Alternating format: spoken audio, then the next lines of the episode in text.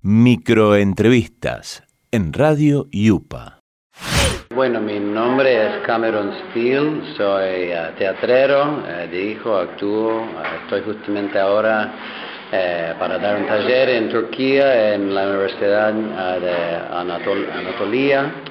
eh, en el método Suzuki yo vengo 30 años eh, trabajando con el maestro Tadashi Suzuki en Japón, soy maestro de su método, también 10 años trabajando con Robert Wilson en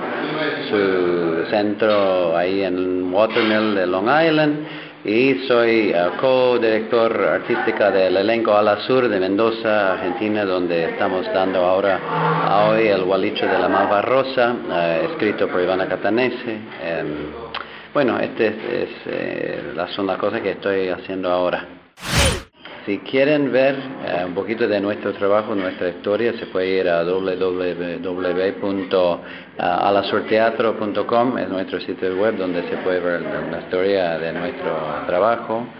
Eh, hoy en día yo recomiendo mucho el, el trabajo del Teatro Línea de Sombra, que es un grupo mexicano eh, la,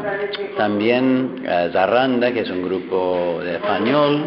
que, yo he visto mucho, y por supuesto el trabajo del Baco Teatro acá de, Bariloche, la obra de Hamlet que vi anoche es muy interesante, tiene un trabajo muy interesante, sobre todo el corro.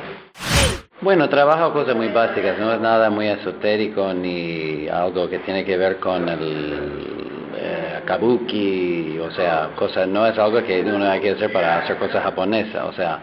es, trabajo cosas muy básicas de, ser intérprete, el equilibrio, energía, respiración, vínculo con la voz al cuerpo, o sea, es como una fundación que cualquier intérprete necesita para seguir con una, luego hacer cosas más complicadas. Es, es, un, es un entrenamiento como fundación de una casa, digamos, eh, que cualquier, o escalas del piano, ¿viste? algo que es necesario para cualquier persona que va a pararse enfrente de un público. Trabaja sobre todo la, la, la concentración y la voluntad de ir hacia lo difícil, que es algo que las artistas tienen que hacer, no quedarse en lo cómodo, pero irse hacia el desafío, porque es lo que están pidiendo también al público de esos artistas.